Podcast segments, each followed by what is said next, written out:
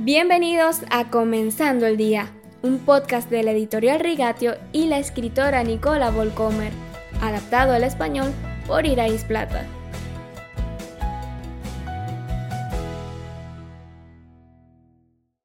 Feliz viernes, queridos oyentes.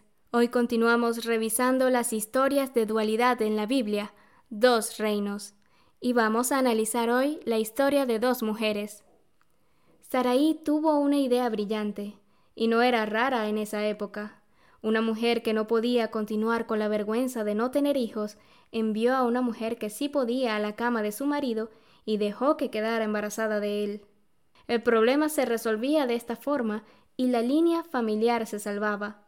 También conocemos estas prácticas poco apetecibles en la historia de Jacob, y no eran consideradas negativas en ese momento, probablemente tampoco entre el pueblo de Dios.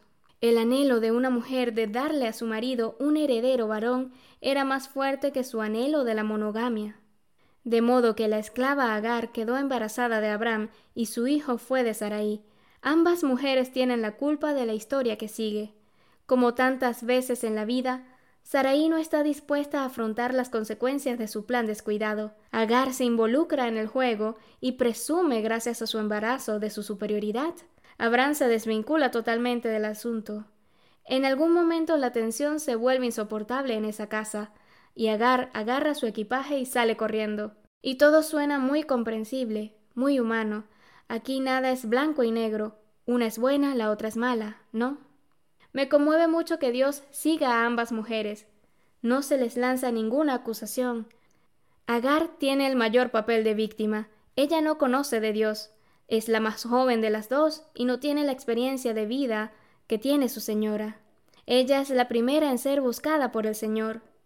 En nuestro podcast Comenzando el Día ya estudiamos la historia de Agar en la serie El Dios que ve, y puedes encontrarla en los capítulos del 87 al 106. Pero Saraí tampoco es olvidada por Dios. Con retraso, pero aún fiel a su promesa, Dios anuncia el embarazo que ella ha estado esperando durante muchos años. El nombre de ese niño será Isaac. ¿Qué sacamos de la historia de Saraí y Agar? Dos mujeres toman decisiones innecesarias y tortuosas, como Caín y Lot, impulsadas por anhelos de amor, de hogar, de seguridad, de una oportunidad de ser feliz en este mundo. Cuánto esfuerzo se toma Dios para seguirlas, aun en sus malos caminos, y hacerles saber que no las ha olvidado. A pesar de los caminos tortuosos por los que transita Saraí, su promesa se mantiene firme. Su hijo, y no el hijo de Agar, lleva la bendición de Abraham, como leemos en Galatas capítulo 4 versículos del 21 al 31. Pero el hijo de Agar, Ismael, tampoco se va con las manos vacías. Él también es cuidado, como leemos en Génesis 17:20. Eso da esperanzas para la vida. La tenacidad de Dios, su justicia, me conmueven. Qué rápido me alejo yo de las personas que me lastiman. Dios no hace lo mismo. Te invito a reflexionar sobre esto durante el fin de semana.